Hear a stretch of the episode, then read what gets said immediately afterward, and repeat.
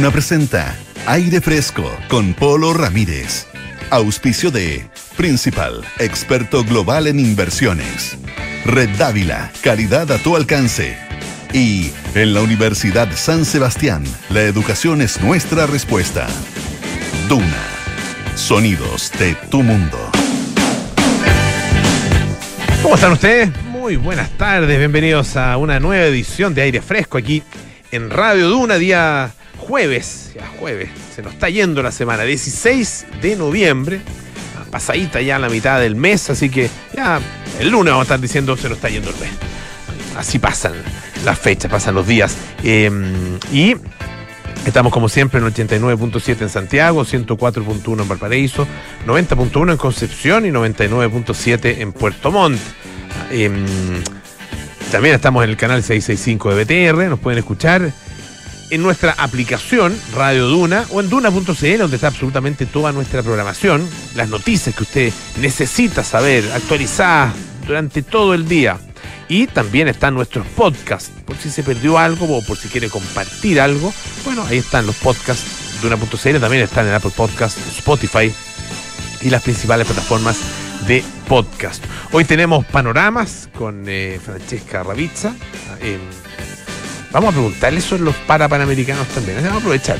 Sí, sí ya, sabe estas cosas. Así que y, además que puede ser un gran panorama para, para estos días. Ah, Comienza, mañana se inauguran. Ya comenzaron las competencias, duran hasta el día 26 de noviembre, eh, así que tenemos harto, harto deporte, ah, en este caso deporte paralímpico, eh, que es igual de eh, interesante, igual de apasionante, eh, y donde además hay muchos, muchos atletas chilenos, para atletas chilenos, ah, que están eh, compitiendo, ah, buscando tener eh, la, mejor performance posible. Y además, bueno, vamos a tener eh, un invitado muy interesante.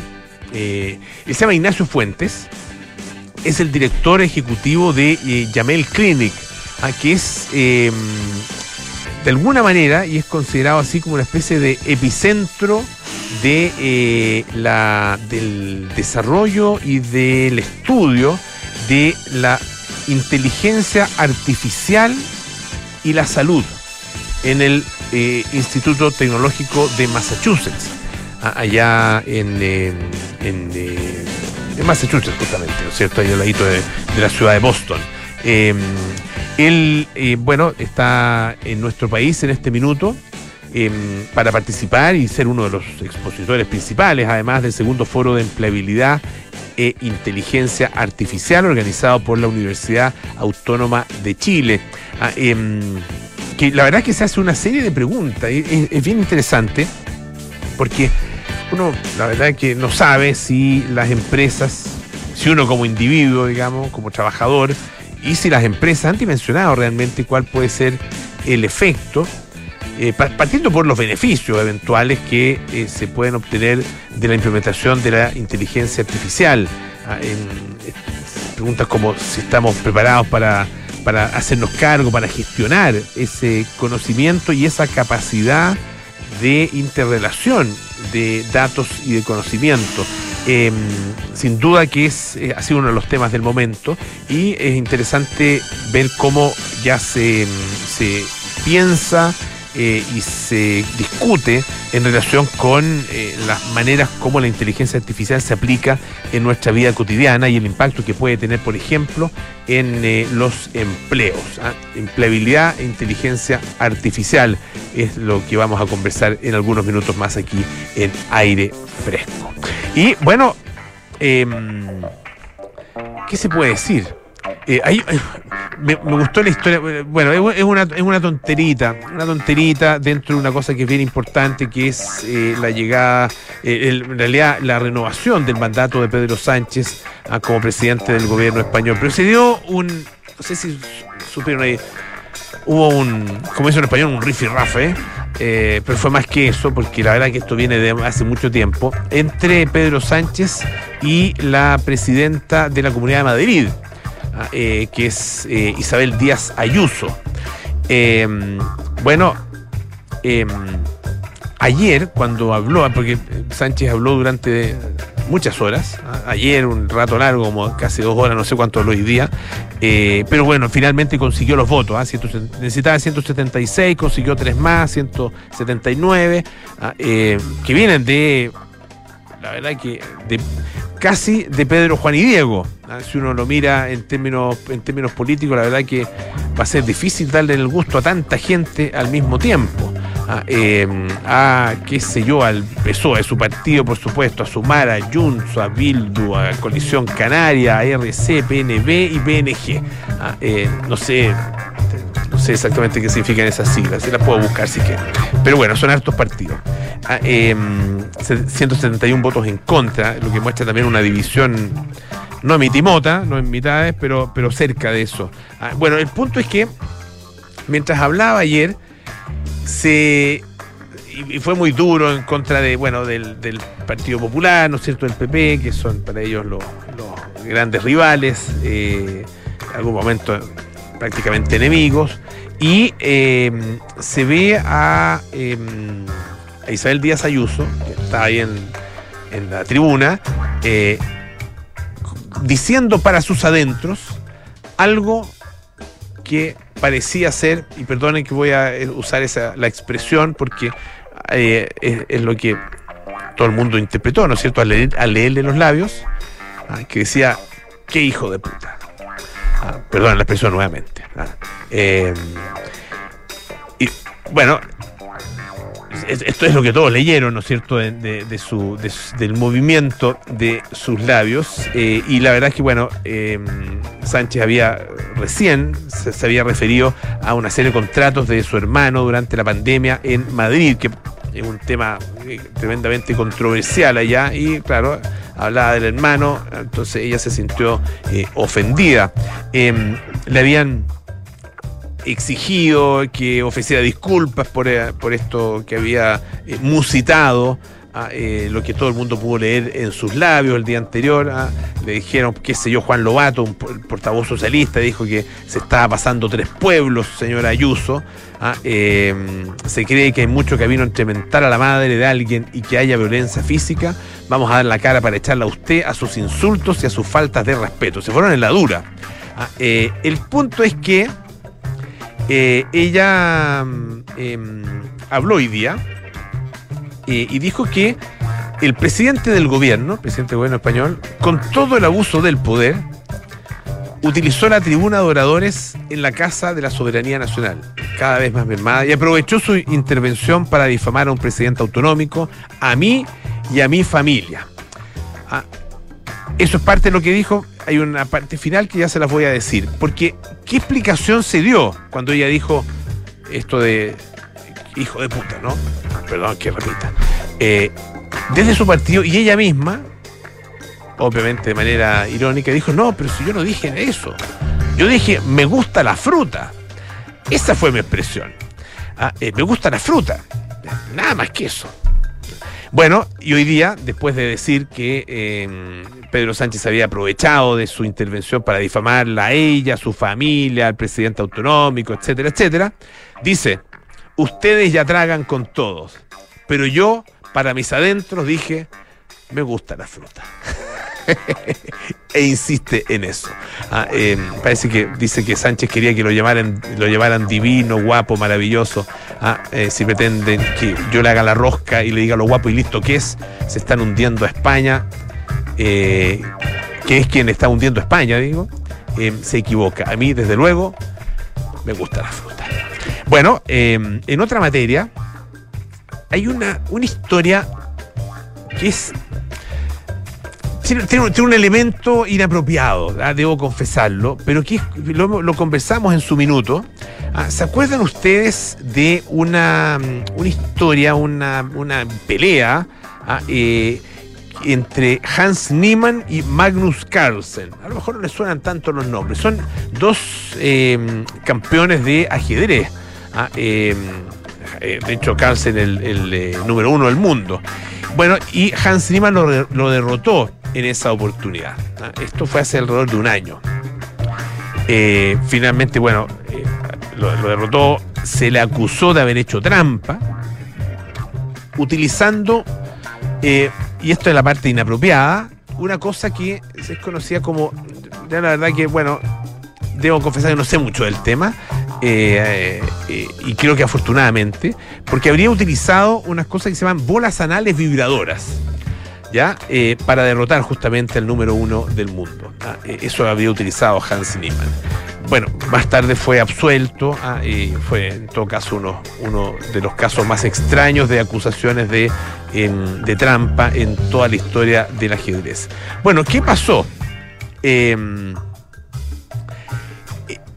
hicieron una prueba. ¿ah? Eh, dos, eh, personajes, dos youtubers, ¿ah? eh, dice que consiguieron replicar exitosamente el método. ¿En qué consiste este método? Bueno, en comunicarse mediante las vibraciones ¿ah? de estas bolas. ¿Y por qué tienen esas características? Porque, bueno, pasan piola. Sí, sí. A menos que sea uno el que las tenga, digamos. me imagino que no deben pasar muy Pero bueno, claro, el receptor. El emisor puede ser que pase El receptor ah, eh, lo asiente, me imagino. Bueno, Archie Manners y Josh Peters decidieron probar si comunicarse mediante vibraciones podía ayudarle a vencer a uno de los mejores jugadores del Reino Unido, grabando un falso programa de televisión para su canal de YouTube. Y dice que la, la imagen muestran a Archie aparentemente utilizando un vibrador oculto ah, frente al eh, a una ajedrecista que se llama Daniel Fernández. Mientras Josh utiliza un sistema de inteligencia artificial para averiguar la mejor jugada de su amigo. ¿ya? A continuación, Josh hace vibrar el juguete un número determinado de veces que indica a Archie qué, pieza debe mover y dónde debe colocarla. Ah, me imagino que. No, no sé si le hará algún tipo de. Ah, es una especie de clave de Morse, claro. Eh, bueno, ustedes, saben que en el ajedrez eh, se usa letra y número, ¿no es cierto?, para, eh, para indicar la, jugada y, los movimientos. Bueno, aquí me imagino que era eso, número determinado de veces, qué pieza debe mover y dónde colocarla. Después de más de 90 minutos y 20 jugadas señaladas por vibraciones, comillas, placenteras y dolorosas, Archie venció a Fernández, a pesar de que tiene Fernández tiene 21 años de experiencia. Ah, eh, el ajedrecista, la verdad que eh, está un poco molesto, pero está o puso en realidad cara de asco cuando le dijeron cuál había sido el método que utilizaron para hacer estas trampas. Después dice que, bueno, les había parecido muy divertido ah, em, y que, bueno, terminaron tomándose ahí una, una, copa ah, de, juntos después de la grabación. Em, esto se publicó hace un par de días y dejó perplejos a más de un millón de seguidores, de suscriptores que tiene este canal de YouTube. Ah, eh, y se preguntaban por qué había llegado tan lejos esta gente, y particularmente Archie, ¿no es cierto?, que era receptor, por qué habían llegado tan lejos en nombre de esta investigación. Queríamos probar, dicen ellos, si era posible que Hans Niemann venciera a Magnus Carlsen de esta manera. Y dice que todo iba bien hasta que Josh quiso que moviera la pieza del castillo por todo el tablero. Este castillo que se mueve así en línea recta, ¿no es cierto? Eh, y por todo el tablero. Entonces, ahí, fue más complicado. Era el punto justo, dice, él dice, eso sí que se notó. Ah, era el punto justo entre el dolor y el placer, pero al final me sentí aliviado de no eh, bueno, de, cuando finalmente me sacaron este, este elemento ah, que eh, había sido utilizado. Bueno, eh, ellos dicen que crearon una falsa productora para hacer este programa de televisión que se llama Experto en tres meses, en que los concursantes iban a aprender una habilidad con la esperanza de vencer a un profesional y se pusieron en contacto por correo electrónico con Fernández, tiene el octavo puesto en el ranking de ajedrez del Reino Unido, arrendar un estudio, eh, utilizar una, productora auténtica, digamos, para que el rodaje pareciera legítimo, ¿no es cierto?, y verdadero. Fernández le dijo a Josh que sospechaba que estaba haciendo trampa al principio de la partida, pero se dio cuenta de que no le ayudaría a ganar y lo ignoró. El código era sencillo, dice, pero algunos movimientos llevaban bastante tiempo, explicó eh, Josh. Fue angustioso, ¿ah? pero dice, habíamos practicado antes. Eso sí, sin la utilización del juguete. ¿ah? Eh, ustedes saben, bueno, ya entendieron, ¿no es cierto?, de qué manera se utiliza. Eh, oye, en otra, en otra materia, em, la OMS, fíjense que declaró la soledad soledad como un problema de salud pública. Ah, eh, se creó una comisión internacional ah, eh, integrada por algunos eh, destacados, em, destacados em, especialistas, entre ellos, ¿saben quién? La ministra de Salud de Chile, Jimena Aguilera. Claro, dice que según em, Chido Mbepa, perdón, Pemba, eso de Zimbabue, la soledad se está convirtiendo en un problema de salud pública mundial que afecta a todas las facetas de la salud, el bienestar y el desarrollo. Trasciende fronteras. Dice que el aislamiento social no conoce edades ni límites. Entre los riesgos que tiene la soledad, ¿ah? de acuerdo con lo que se indica en esta nota de El Espectador de Colombia, em, está, em, sobre todo en los adultos mayores, está eh, el hecho de que son mucho más propenso, de hecho en un 50% más propenso a desarrollar demencia, un 30% más propensos a sufrir enfermedades arteriales, eh, la enfermedad arterial coronaria, o presentar un accidente cerebrovascular. Son porcentajes muy altos. Es, decir, son es una, una, situación, digamos, que puede empeorar mucho una condición eh, de salud de una persona. Imagínense ah, eh, el tema de la demencia o los problemas cardiovasculares o, cerebrovasculares. Bueno, el, aislamiento social también se relaciona con la ansiedad, la depresión, el suicidio. Eh, dicen algunos de estos expertos que los riesgos que tiene la soledad en la salud son tan graves como fumar hasta 15 cigarrillos al día. Son más graves, dice, que los asociados con la obesidad y la inactividad física. Imagínense. Eh, bueno, también se advierte eh, que em, esto es en apariencia, ¿no es cierto? Se, cree que esto es un problema de los países desarrollados, pero las cifras muestran lo contrario. ¿Ah? Em, porque una de cada cuatro personas mayores que experimentan aislamiento social, ¿ah? em, o sea, una de cada cuatro, está, distribuido, digamos, esta proporción, una de cada cuatro personas mayores, eh, en todas partes del mundo, de manera muy, muy similar. Em, y también los jóvenes se han visto afectados entre el 5 y 15% de los adolescentes se sienten solos. Ah, y hay también efectos en ello. Ah, uno, de, uno de estos efectos tiene que ver, por ejemplo, con el ausentismo escolar. Ah, eh, los jóvenes que se sienten solos, dice, eh, tienen más probabilidades de abandonar eh, el colegio o la universidad. Ah, por lo mismo, dicen los doctores que están integrando este, esta comisión, la soledad es una amenaza a la salud, a la salud pública, digo, absolutamente subestimada y hay que tenerla en cuenta. Escuchemos un poco de música, New Radicals con You Get What You Give.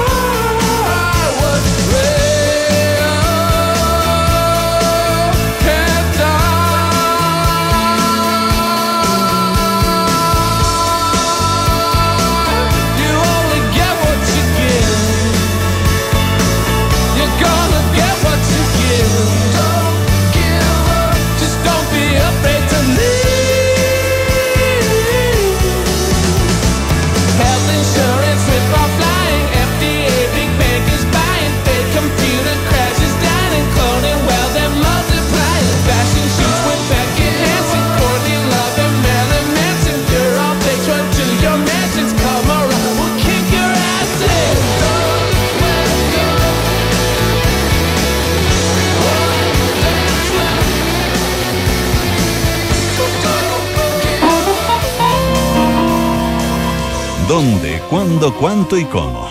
Es hora de panoramas en aire fresco con Francesca Ravizza. Ya estamos junto a Francesca Ravizza, que me imagino que está obviamente también atenta, aparte de los panoramas, atenta a los parapanamericanos que ya comenzaron, pero mañana se inauguran. Mañana se inauguran a la. eh, Tú sabes que el, el coreógrafo, el, el escenógrafo, no sé cuál es la palabra correcta, pero la persona encargada de la inauguración de los Parapanamericanos se llama Hans Cerezo. ¿Ya? Y Hans Cerezo es la misma persona que trabajó para la ceremonia de apertura de Barcelona 1992. No te creo. Sí. Wow. Así que también va a haber un show artístico impresionante que eh, es el 17, eh, ¿cómo se llama? Mañana en el Estadio Nacional.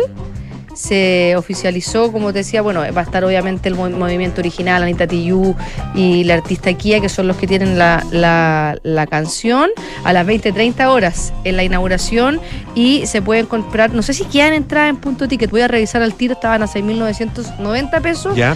La- Para la ceremonia inaugural. Para la ceremonia de inauguración. A ver, no me aparece.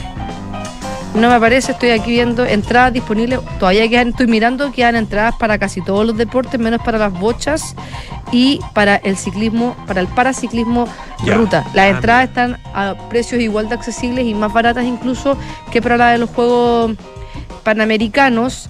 Dentro de mm, los artistas que van a cantar para la ceremonia de inauguración de los Parapanamericanos está Beto Cuevas, Ana Tijoux, Pablo Chile, Flor de Rap, Denis Rosenthal, Key y Movimiento Original va a ser transmitido también por canales de televisión abierta y de el cable. Así que los lo, eh, Almonacid y eh, Leonelli son los abanderados de estos Ah, Parapanamericanos.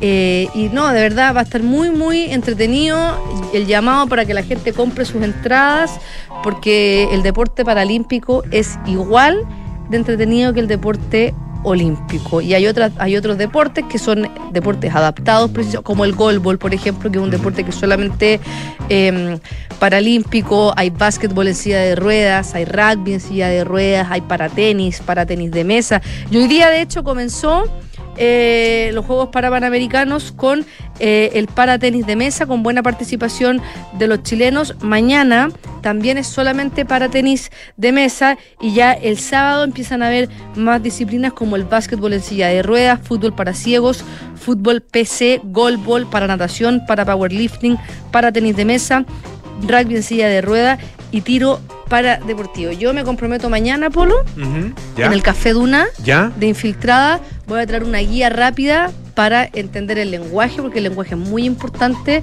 en el deporte paralímpico y para que también entienda cómo funcionan las categorías del deporte paralímpico, porque la misma disciplina, el mismo deporte, tiene distintas categorías dependiendo del tipo y nivel de, discapacidad. Perfecto. Oye, y en los panoramas también que no son relacionados al deporte, eh, este fin de semana se celebra la octava semana de la cocina italiana en el mundo. Esta es la octava versión de un evento que se hace en el barrio Italia y el tema del año es En la mesa con la cocina italiana, bienestar con gusto. ¿Y por qué este es el, tema? Bueno, porque eh, se van a enfocar en el estilo de vida detrás de la cocina italiana que es mediterránea, que es muy saludable, que se preocupa mucho de la calidad de los ingredientes. Y de hecho en Italia ya hace un par de años está de moda el concepto kilómetro cero, que es tratar de consumir alimentos que hayan tenido que estén muy cerca de, la ciudad o del lugar donde se consumen también para evitar eh, la, generación de, huella de carbono. Ah, perfecto. Eso es muy, muy importante también para que las propiedades de los alimentos eh, se mantengan. Lo organiza la Embajada Italiana, el Instituto de Cultura Italiano y también la FAO. Va a haber una galería en, en, la, en, la, en Avenida Italia, donde van a ver fotografías de eh, cómo era esa calle cuando recién llegaron los italianos y, las primeros, y los primeros locales que se pusieron ahí. Va a estar también el chef Nicolò Giacometti, que él tiene un, Instagram que se llama La Forqueta, no sé si la han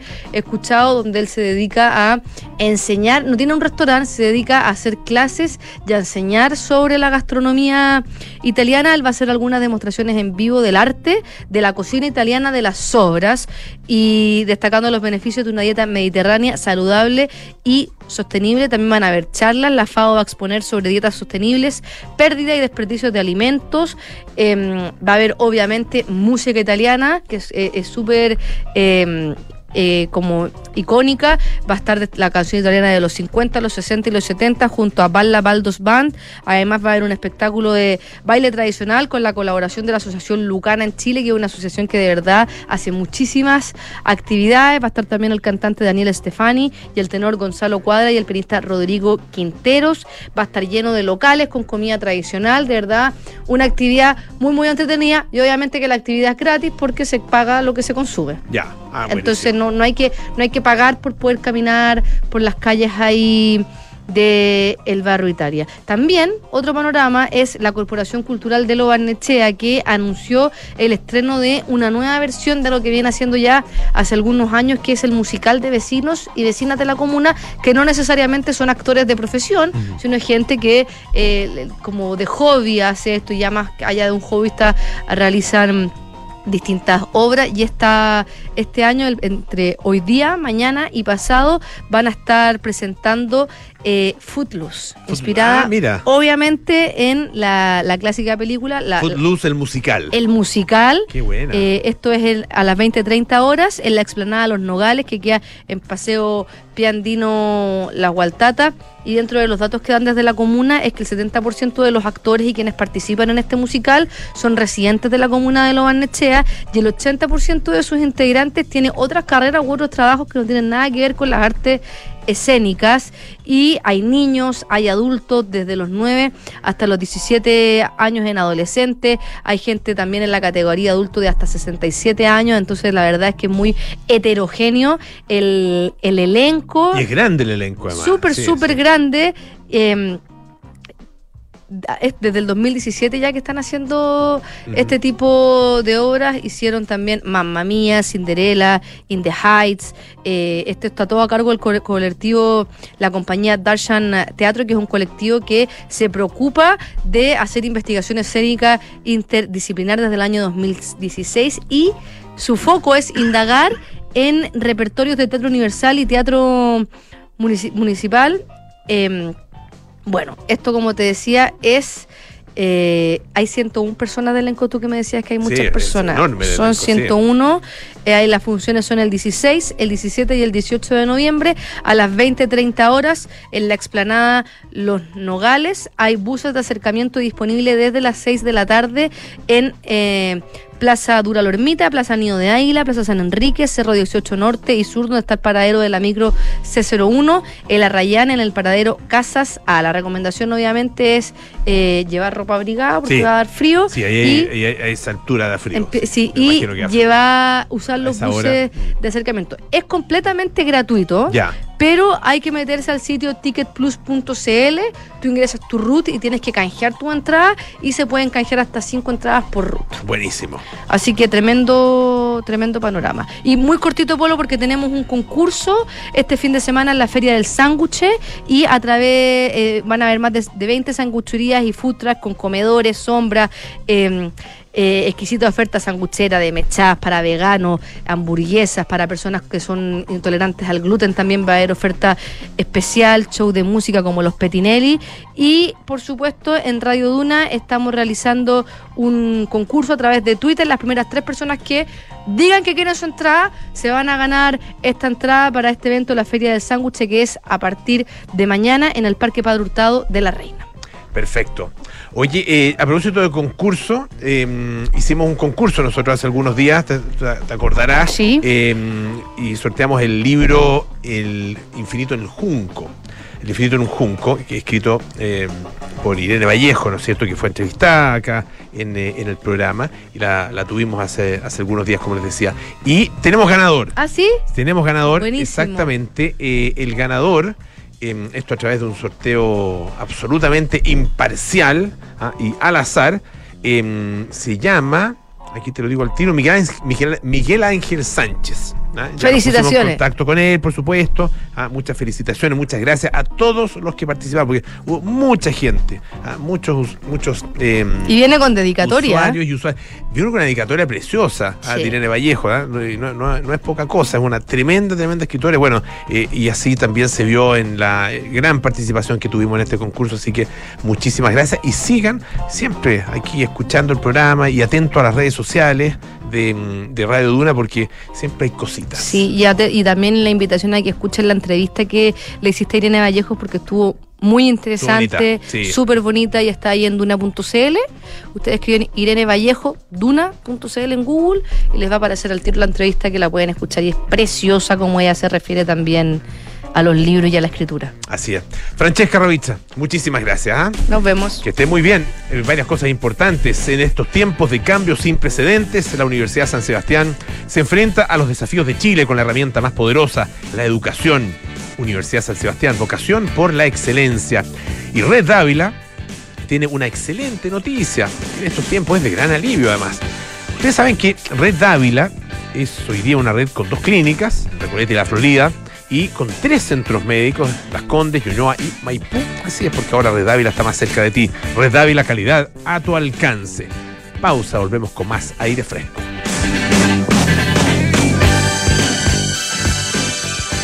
Descubrí que Red Dávila está más cerca, con las clínicas Dávila y Dávila Vespucio y los centros médicos en Las Condes, Ñuñoa y Maipú. También descubrí que es la mejor red privada en GES y cuenta con seguros de salud pensados en mi protección y la de toda mi familia. Red Dávila es para mí. Descubre tú también todo lo que Red Dávila puede hacer por tu salud. Reserva tu hora en dávila.cl. Estamos viviendo los efectos del cambio climático.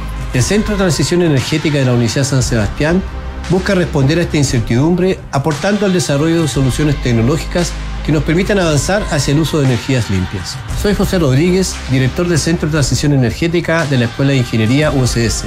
Y formar profesionales que lideren este cambio es nuestra respuesta. Conoce más en uss.cl. Universidad San Sebastián. Vocación por la excelencia. Tras fracasar con su proyecto de pop metal, Tori Amos comenzó la década de los 90 escribiendo canciones y tocando piano en bares de hoteles. Después de una seguidilla de rechazos y revisiones de su sello discográfico, Tori presentó su disco debut Little Earthquakes, un compendio de experiencias dolorosas y confesiones oscuras que la transformarían en una cantautora esencial de los 90. Esta es la historia que te contaremos hoy desde las 8 y media en un nuevo capítulo de Sintonía Crónica Debut en Duna 89.7.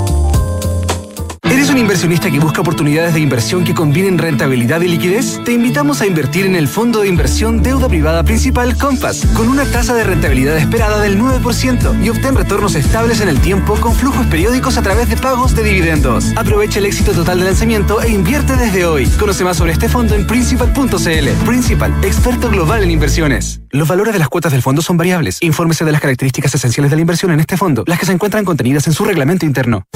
Enfrentar el cambio climático es tarea de todos. Duna, por un futuro más sostenible. Acción Energía fue galardonada como empresa innovadora en la reciente entrega de los Premios Nacionales de Ingeniería Industrial en España. El ser la mayor compañía energética 100% renovable del mundo sin legado fósil es uno de los factores que respaldan esta nueva distinción que otorga el Consejo General de Ingenieros Industriales.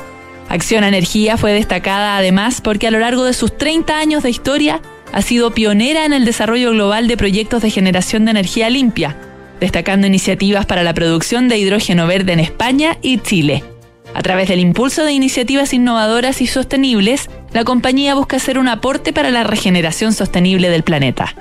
Acciona, expertos en el desarrollo de infraestructuras para descarbonizar el planeta. Estás en aire fresco con Polo Ramírez. Ya estamos de vuelta aquí en aire fresco. Esto es Radio Duna. Invierte en Principal y su fondo de deuda privada. Un fondo que financia proyectos que contribuyen al desarrollo del país. Conoce más en principal.cl. Bueno, ya estamos listos ya para conversar con nuestro invitado esta tarde. Em, él em, trabaja en, el, Estados Unidos, ah, em, en el Instituto Tecnológico de Massachusetts, ¿cierto? El famoso MIT, eh, en un área específica, en una, institución que se llama, eh, no sé si él nos va a corregir, se eh, Yamil Clinic. Ah, del MIT. él es director ejecutivo y está con nosotros al teléfono porque participó hoy Em, en, eh, una, em, en, un evento que, es muy interesante, tiene que ver con la inteligencia artificial y la empleabilidad, ah, organizado por la Universidad eh, Autónoma de Chile. Em, estamos al teléfono con el profesor Ignacio Fuentes. ¿Cómo está, Ignacio? Muchas gracias por eh, atender nuestra llamada. Buenas tardes. Buenas tardes, buenas tardes. Muchas gracias por la introducción. Todo muy correcto. Los ah, nombres. Eh, sí, el nombre también, sí. sí ya. El nombre también, el nombre también, sí. y cuéntenos acerca de cuéntenos acerca de Jamel Clinic. Ah, bueno, obviamente pues el MIT lo conoce, yo creo que todo el mundo. Sí. Claro, pues claro, nosotros aquí en el MIT, como no tenemos, digamos, escuela de medicina, eh, tuvimos que construir pues lo más parecido a lo que hubiera sido un esfuerzo en, salud, ¿no? Para poder aplicar lo que en MIT sabíamos hacer muy bien, que era la, lo que llamamos la parte esta de ingeniería, de desarrollo de nuevas tecnologías que se pudieran aplicar, digamos, en el campo de salud, ¿no? Entonces creamos esta iniciativa que al final lo que tiene es establece colaboraciones. nuestro principal colaborador diría que es Harvard, que tiene su escuela de medicina, pero también los hospitales locales y después en otras geografías. Tenemos colaboraciones en Chile y en otros países. Y nos permite, pues, efectivamente, desplegar tecnologías de inteligencia artificial en el campo de la salud. Y ese, ese es el foco específico de la, de la institución. O sea, el, el, tema de la inteligencia artificial está dentro, digamos, de, sus de sus objetivos em, eh, fundamentales. Correcto, desde, desde, su fundación siempre fue, siempre fue esa la, idea. Y había gente que estaban haciendo pues, esfuerzos en, en, en aplicación de, tecnologías pero esto fue ahora hace cinco años, de hecho ahora celebramos nuestro quinto aniversario, y, era un momento muy bueno porque estaban realmente emergiendo estas eh, nuevas tecnologías que estamos viendo y que hoy en día pues, están eh, incluso pues, eh, de gran acceso al público. ¿no? Mm. Pero en aquel momento era un momento muy bueno para realmente llevar este, estos esfuerzos al, campo de la salud y en eso seguimos trabajando. O sea que mm. esa es la, la, parte más fundamental, digamos, de nuestro trabajo y lo hacemos en tres líneas. Una que es más epidemiológica, otra que es más clínica, le llamamos clinical AI, y otra que es más de, digamos, drug discovery, que tiene que ver más pues, con todo lo que es el diseño molecular, proteínas, etcétera. Pero creo que estamos teniendo más impacto, porque es visible ah, eh, sobre el, cómo impacta en pacientes, es la parte clínica. Ah, porque eso es, es, real y es de, uso ya ah, diario en muchos hospitales en todo el mundo. Ahora, eh, se está hablando mucho de inteligencia artificial, ¿no? Eh, y, se puso muy de moda a partir de hace algunos meses, eh, a partir de estos sistemas de, como ChatGPT, por ejemplo, estos sistemas de inteligencia artificial generativa, ¿no es cierto? y que han sido, bueno, vastamente utilizados. Yo me imagino que también es un tema en, en, el MIT, es un tema en las universidades del mundo, ah, en los, en los colegios, ¿no es cierto?, del mundo, pero también en el mundo del trabajo. Ah, eh, y, de la, y, tal como lo ven ustedes, eh, eh, donde está el foco de ustedes en el mundo también de, de, la salud y, de la medicina. ¿Cómo, cómo, cómo se conectan estos dos elementos?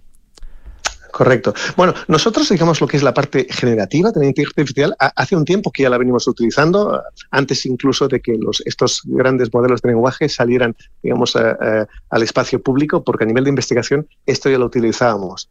Ahora bien, ¿Cómo se implementa esto? Pues forma parte de los modelos, de otros algoritmos que construimos o que creamos para determinadas aplicaciones. Y yo diría, por ejemplo, en la parte clínica, todos nuestros modelos de eh, predictivos de oncológicos uh, utilizamos en, en, diferentes patologías, se utiliza en mama, se utiliza en pulmón, pues tienen arquitecturas, um, que es el tipo, digamos, de, construcción, que se utiliza de inteligencia artificial, que pueden utilizar, pues, más o menos uh, generativa o pueden utilizar, pues, diferente tipo de, de modelos, ¿no? Mm. Yo creo que es más, no tanto la tecnología, sino el uso de la tecnología. ¿Cómo se adopta estas, estas tecnologías? ¿no? Y volviendo un poco a tu pregunta sobre em, cómo se va a usar o cómo esto puede pues, eh, impactar también eh, en los trabajos. Claro, para nosotros esto es en el campo de la salud. ¿no? El campo de la salud sobre todo son los médicos.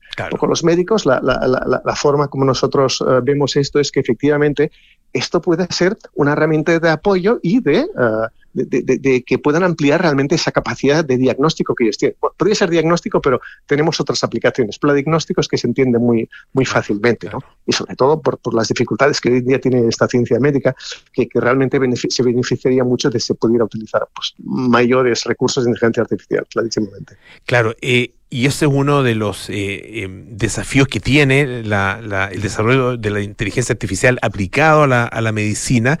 Eh, surgen preguntas, surgen, ¿no es cierto?, en algunos, en algunos eh, incluso temores, porque está desarrollándose una capacidad tremenda de, eh, por el momento, colaborar, ¿no es cierto?, en el diagnóstico y colaborar, por ejemplo, en, en el análisis de imágenes, ah, eh, pero también de, algunos, de alguna serie de otros elementos que son propios de, de la medicina. ¿Cuán, ¿Cuán avanzado lo ve usted? ¿Y hasta dónde puede llegar realmente ah, eh, la, la, inteligencia artificial en, en de alguna forma eh, la colaboración con el mundo de la medicina y con el mundo de la salud. Claro. Mundo de salud. Claro, eh, a, pesar de todo, o sea, yo, soy optimista respecto a lo que puede ser el impacto de estas tecnologías en el mundo de salud y no solo en el mundo de salud, incluso en otras industrias. En el mundo de salud siempre tenemos que ir con mucho cuidado porque estamos tratando con la vida de pacientes, ¿no? O sea, que queremos realmente que cuando se despliegan tecnologías de inteligencia artificial, eso sea seguro, ¿no? que no vayamos a tener ningún problema debido a la inteligencia artificial. Por eso lo más importante es que se pueda, esto puede ser adaptado o adoptado por los, medic, los, eh, los medical doctors, ¿no? o sea, los, los, nuestros médicos, y que ellos confíen en, este, en, estas herramientas. El, no sé si es correcto decir el negocio de la salud, pero la industria de la salud está todo basado en la confianza. ¿no? O sea, uno va al médico y, y, y todo, es, todo va a ser cuestión de confianza. O sea, pone las, su vida en las manos eh, en el consejo de su médico. Entonces, si el médico va a tener que utilizar este tipo de herramientas, tiene que entender y tiene que poder confiar que eso tiene un, tiene un buen uso y hace una buena, hace una, una, buena capacidad predictiva. Pero claro, siempre dejamos la decisión al médico. No dejamos en ningún momento que ninguno de estos algoritmos tome una decisión que pueda reemplazar al médico. Eso sí que no, no, vamos, creo que estamos muy lejos de eso. O sea, ahí sí que tienen que trabajar de forma colaborativa. Eso, eso tiene dos miradas. Estamos conversando, les recuerdo, con eh, Ignacio Fuentes Rivas, que es eh, director ejecutivo ejecutivo de Yamel Clinic, que es considerado de alguna manera el epicentro, ¿no es cierto?, de la inteligencia artificial y la atención sanitaria, allá en el Instituto Tecnológico de Massachusetts, el famoso MIT. Eh, le decía que esto tiene dos miradas, porque uno es, eh, claro, una mirada ética, ah, que, que, nos indica que siempre tiene que haber en, una decisión de este tipo, una decisión con respecto a la vida finalmente de una persona y a su salud, eh, un, un, ser humano detrás, ¿no es cierto? Que, que, que tenga esa, esa responsabilidad. Pero también hay una mirada en, en términos de la eficacia. Ah, eh, y la capacidad efectivamente de que sistemas de inteligencia artificial desarrollen esta, estas posibilidades, ¿no es cierto?, de, eh, de, diagnosticar enfermedades a partir del análisis de datos. ¿Qué tan avanzado está, está qué tan avanzada, digamos, está esa capacidad?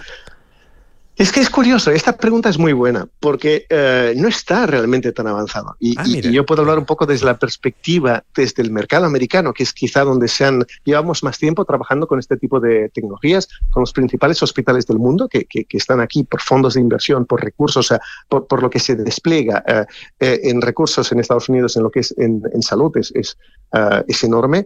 No, no, significa que vaya a ser el, el, el, más eficiente necesariamente, pero, pero al menos donde se despliegan, digamos, más recursos.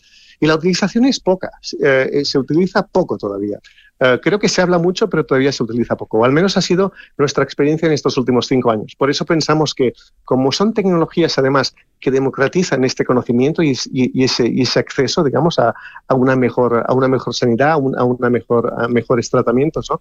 pues también ha sido nuestro interés en ir a otras geografías y en ir a intentar expandir esto, pues nosotros le llamamos el Global South, ¿no? o sea, los países que realmente pueden beneficiarse más de este tipo de tecnologías. Pero a la, la hora de la verdad, cuando intentamos entender uh, el cuánto se aplican, es bastante limitado todavía. O sea, esto todavía está en una fase temprana, curiosamente. Y claro, uno tiene la, sensación, por, lo que se publica, ¿no es cierto? Porque a veces, se hace también con, con, cierto, tal vez con cierto escándalo incluso, eh, la publicación de, eh, de, noticias en relación con las eh, ciertas comparaciones que se pueden hacer o ciertos análisis de la capacidad diagnóstica de, qué sé yo, de un grupo de médicos o de sistemas de inteligencia artificial. Y, y claro, uno da la impresión de que están en este minuto eh, muy avanzados esos sistemas, pero tal como usted dice, no es tan así.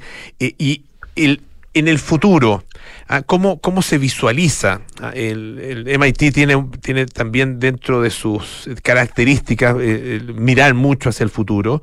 Ah, ¿Y cómo se visualiza la utilización de estos sistemas y, y, su efecto en, en, en términos de, los, de las problemáticas que existen, eh, sobre todo en, en, países en vías de desarrollo.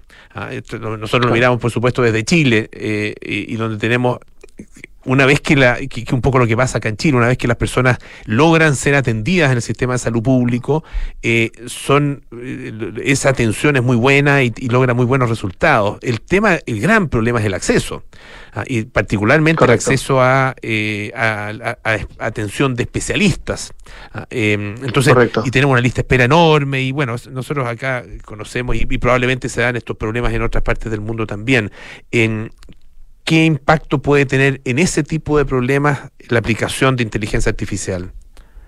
Claro. solo matizar, cuando decía que no, es que no estén avanzadas las tecnologías, lo que no está avanzado es la adopción de las tecnologías. Las tecnologías están muy avanzadas y efectivamente seguimos trabajando. Simplemente la, adopción, lo que tiene más, tiene más reparo y ahí está, está costando más. Bueno, pues yo, yo pondría un, un, un ejemplo, que es el que estamos trabajando además eh, con mucho cariño aquí en Chile, eh, concretamente con el Instituto del Pulmón y, es por, el, digamos, el nivel de incidencia también que hay en el país ¿no? de enfermedades pulmonares. Y estamos ante la, oportunidad de trabajar un caso muy específico de detección de cáncer de pulmón eh, y además lo queremos hacer a un nivel epidemiológico, o sea, con la oportunidad de... Eh, hacer un screening que, se, que llamamos, ¿no? O sea, de, de, detectar pues con antelación eh, cualquier tipo de patología relacionada en este caso pues, con, con, el cáncer de pulmón. Y tenemos herramientas hoy en día que nos pueden decir con precisión o con, con un nivel de precisión estamos midiendo, eh, son medidas de riesgo al final. si alguien puede detectar algún tipo de cáncer de pulmón, por ejemplo, en un plazo de 1, 2, 3, 4, 5 y hasta incluso 6 años.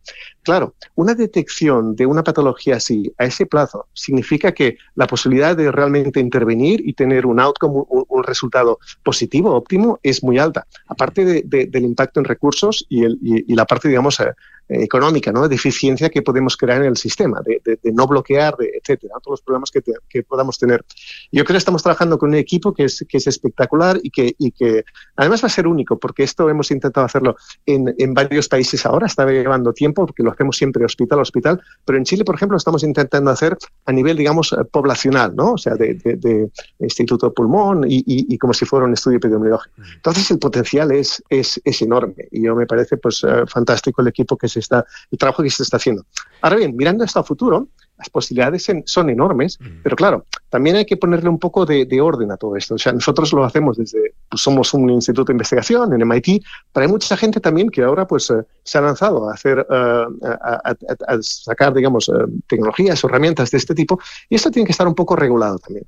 Y va un poco con la idea que comentábamos antes de, de estos modelos de lenguaje, eh, etcétera, que eh, tampoco eh, nos dicen con qué precisión, con qué fiabilidad se hacen esas predicciones. Y esto es muy importante también, porque si yo soy un practicante, un, medical, un médico y tengo que hacer caso a alguno de estos métodos, me gustaría saber también con qué precisión, con, qué nivel de certeza esa predicción se está produciendo. ¿no? Entonces, hay cosas que hay que trabajar todavía, porque todavía estos modelos al final están entrenados en sobre datos de pacientes que todavía tienen muchos problemas de vallas, de, de, de privacidad. Hay una serie de, de, problemas que podrían confundir estos modelos cuando se entrenan. ¿no? Ah, por eso cuando entramos los modelos los intentamos, lo intentamos hacer en diferentes poblaciones sobre diferentes países para tener lecturas, si no iguales, muy parecidas entre diferentes geografías, diferentes poblaciones. Y esto no se le presta suficiente atención porque va tan rápido el campo que salen herramientas o salen soluciones constantemente y mm, parece que no tenemos todavía una ordenación, ¿no? de, un orden de esta inteligencia artificial. Entonces, los aspectos regulatorios son importantes y van a tener que, que ver con los éticos que comentabas muy bien hace un momento. Estamos conversando con Ignacio Fuentes Rivas, director ejecutivo de Yamel Clinic eh, del MIT y que participó en eh, el segundo foro de empleabilidad e inteligencia artificial organizado por la Universidad Autónoma de Chile. Eh, con respecto a... Em, le, quería preguntar, acerca un poco, irnos un poquito más allá, digamos, del tema de la salud eh, y de la inteligencia artificial y, hablar sobre los miedos, sobre los temores, eh, porque cuando esto se, se, empieza a popularizar en los últimos meses y, un poco a, partir de lo que decíamos, ChatGPT y otros otros sistemas, eh, hubo, no sé, cartas de cientos, incluso se hablaba de mil eh, eh, investigadores, estudiosos de estos temas, de todas las disciplinas y qué sé yo, que alertaban en relación con el desarrollo de la inteligencia artificial, incluso pedían una especie como de moratoria. Ah, ¿Cómo lo, cómo lo ve usted? Yo creo que al final esto se convierte en algo muy personal. Efectivamente, hay dos líneas de pensamiento, ¿no? O sea, que realmente pues eh, habría que ponerle un poco de, un poco de, freno a, la progresión de este tipo, tipo, de tecnologías y quizá los que pensamos que, eh, por ejemplo, porque estamos muy orientados a la salud, habría que acelerarlo, porque pensamos que esto puede tener impacto y puede salvar vidas. Si frenamos esto ahora, a nosotros nos va a frenar la oportunidad de seguir desarrollando modelos que efectivamente impacten a, personas, ¿no? Entonces, eh, en ese sentido, para mí, la duda está clara, pero la entiendo, entiendo por qué se podría pensar de esa manera, ¿no? Entonces, depende un poco de, de cada, de cada de, cada persona, de cada... Yo intento ser muy optimista con, con, lo que es la inteligencia artificial, pero entiendo que también pues, uh, hay, hay desafíos. Uno podría poner el ejemplo clásico que se utiliza en estadística, ¿no? los intervalos de confianza. ¿no? O sea, que, que estas probabilidades, esa previsión, ese pronóstico lo está dando el modelo, uh, lo está dando con qué confianza. ChatGPT, cuando te, te contesta una pregunta, no te dice si se puede equivocar o no. no te, O sea, nos hace falta realmente uh, construir esos safeguards, ¿no? E, e, esas, eh, digamos, esos espacios de, confianza que permitan hacer más o menos caso al, modelo. Porque claro, lo que hemos visto es que lo hace de una manera eh, muy asertiva, ¿no? O sea, cualquiera estaría, diría, pues lo hace con el mejor lenguaje y con el mayor convencimiento. Pero yo como usuario mi propio del, del ChatGPT, pues me he encontrado con sorpresas, donde realmente el modelo, eh, bueno, se inventaba cosas, pero es que no es que se lo invente, simplemente si se entiende un poco cómo funciona el modelo, genera soluciones que no son las que eh, uno esperaba, o sea, son simplemente incorrectas, porque claro, en el fondo no deja de ser un modelo, no, no, no, hay, uh, no hay esa inteligencia natural a la que seguramente estaríamos aspirando, ¿no? Mm. creo que todavía estamos un poco lejos, pero uh, son cosas que hay que pensar, y hay que pensar no solo desde el punto de vista, uh, y comentamos por ejemplo el ético, que yo creo que es muy importante, no solo desde el punto de vista tecnológico, donde está, hay un debate entre estos tecnólogos, pero tiene que haber, tiene que ser un debate más abierto, mm. donde eh, tengamos gente pues, de, otros campos sociales, de gente de humanidades, no sé, eh, otras perspectivas que nos permitan entender estos retos y cómo como sociedad los podemos afrontar, ¿no? Y, y cómo podamos decidir cuáles van, a ser, van a ser las regulaciones, hacia dónde se va, a, se va a orientar todo esto, porque la parte tecnológica la entendemos y sabemos eh, cuál es el potencial, es enorme y será cada vez más grande, ¿no? Mm.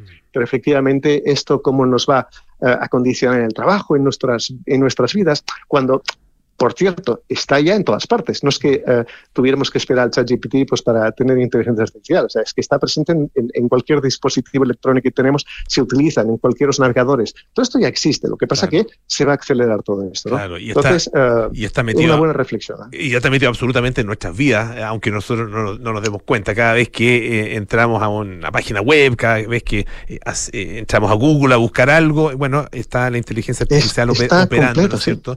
Y metiéndose también y, aprendiendo de nosotros, ¿ah? y ese es otro elemento del, Que, ni siquiera nos damos cuenta. Eh, Ignacio, eh, muchísimas gracias. Ignacio Fuentes Rivas, director ejecutivo de Yamel Clinic del MIT. Muchísimas gracias por estar esta tarde acá en Radio Duna. Fue un placer, fue un placer. Muchísimas gracias a vosotros. Que esté muy bien. Hasta pronto. Hasta pronto. Gracias. Ya nos vamos. Ah, ya nos vamos, así pues. Nos vamos. Viene Bárbara del Espejo, con cartas notables, Matías del Río y Josefina Ríos en Nada Personal, y Terme Chilensis con María José Ollea, Arturo Fontaine y María Jara Quemada. Y finalmente Sintonía Crónica Debut con Bárbara del Espejo y Francisco Aravena. Nosotros nos juntamos mañana a las 6 de la tarde para más allá fresco. Que esté muy bien. Chao.